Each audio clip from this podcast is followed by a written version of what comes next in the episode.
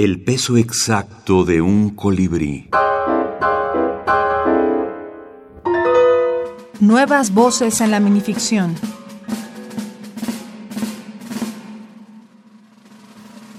Una tarde de domingo. Cuando levanté el sombrero, me encontré con el pueblo de los hombrecillos.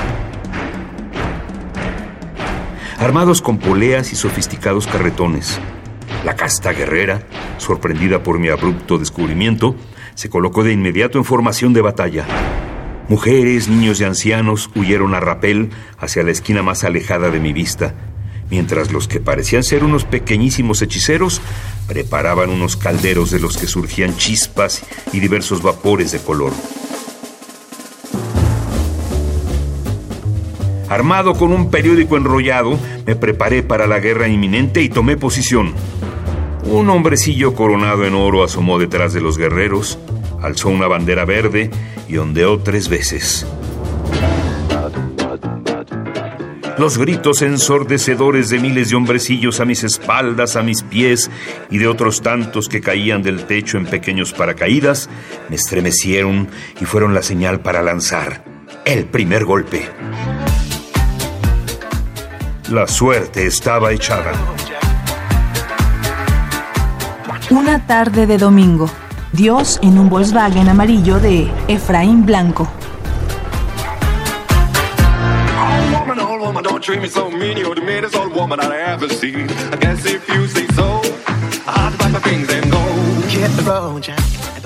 Dios en un Volkswagen amarillo es un libro dividido en tres planos, eh, tierra, cielo e infierno, en el que cada una de estas especies de etapas o capítulos se ven llenos de historias que tienen que ver un poquito con la sensación de los colores del espacio que sería el cielo, de lo que representa la tierra o lo que representa el infierno. Cada uno de los personajes que aparecen en cada uno de estos tres capítulos llena de alguna manera la, la idea de lo que podría aproximarse a ser un estilo más terrenal, más infernal, o a veces combinarse un poco con lo que vendría en el siguiente capítulo. Todos ellos son también obsesiones literarias, personajes a veces disparados de ideas o de experiencias de la cultura pop, eh, reinventados de alguna manera por mi estilo y que siempre están en la búsqueda de ofrecerle al lector una, una visión diferente, un estilo creo que único para que puedan ver de alguna manera lo que dentro de mi cabeza se estaba desarrollando al momento de escribir esas historias.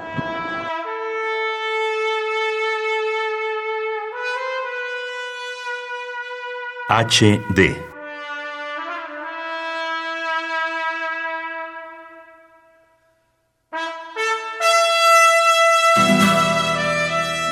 El primer cohete desarrollado por la Agencia Espacial Mexicana partió con éxito al espacio.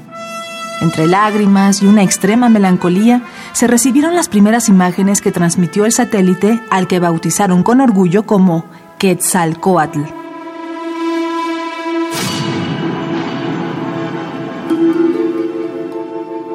Armado de potente brazo mecánico, capaz de desplegar una cámara especial desarrollada en conjunto con la NASA para captar imágenes en alta definición, el pequeño armatoste transmitió los últimos minutos de la existencia de un planeta moribundo.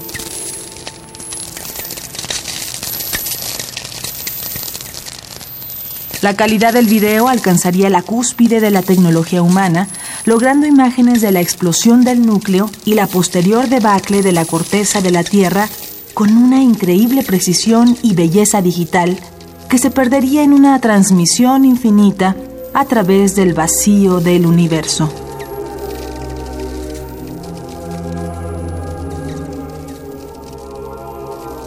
HD en Dios en un Volkswagen amarillo de Efraín Blanco.